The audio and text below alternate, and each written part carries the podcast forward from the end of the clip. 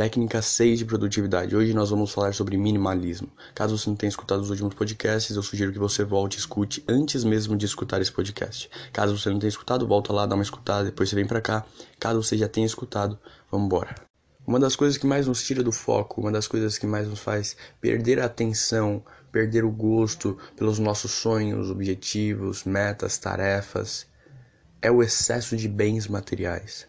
Muitas vezes o próprio excesso de bens materiais nos traz muita informação inútil e que acaba nos fazendo perder a atenção. Um dos maiores maus da nossa sociedade hoje em dia é querer mais do que o necessário. É o velho consumismo. Aí nós entramos naquela velha história de eu almejo uma casa, aí eu conquisto uma casa, e aí em seguida eu quero uma casa maior, melhor, mais bonita, mais isso, mais aquilo. Eu almejo um carro, aí eu conquisto esse carro, e aí eu quero um carro maior, um carro melhor, um carro mais bonito, um carro dessa marca, um carro. Do...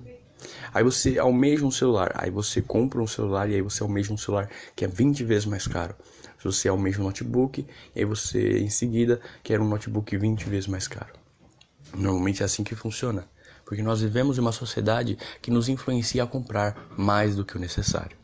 O minimalismo ele traz em sua essência algo que nos mostra que nós não precisamos desse excesso de bens materiais que drenam a nossa energia. Ele nos mostra, por exemplo, que nós precisamos apenas do necessário para viver bem, para ter não só o mínimo, como muitas vezes o máximo de conforto, porque eu peço para você que esqueça todas essas é, falatórias sobre minimalismo.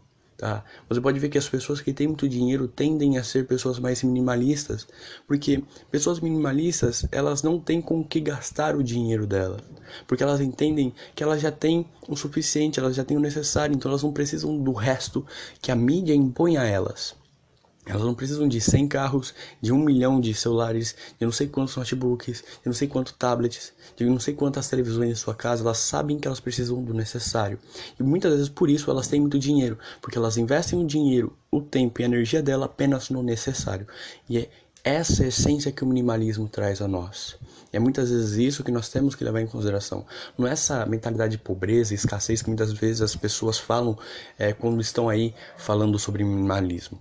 Quando nós falamos sobre minimalismo, nós estamos falando de ter o necessário, o suficiente para ter uma vida boa, tranquila e ter muito dinheiro no bolso e não em bens materiais que não nos agregam nada. Então, pensa nisso, começa a rever a sua postura, começa a reformular a sua postura, começa a reformular a forma como você vê e trata as coisas e você vai ver quão melhor a sua vida vai ficar. Quanto mais, quanto mais energizado, quanto mais energia e disposição você vai ter, porque você vai parar de despender tempo e energia tá em coisas inúteis e vai começar a ter mais energia e tempo para despender em coisas que vão lhe agregar muito mais valor. Pensa nisso, segue a dica e acompanhe as próximas dicas.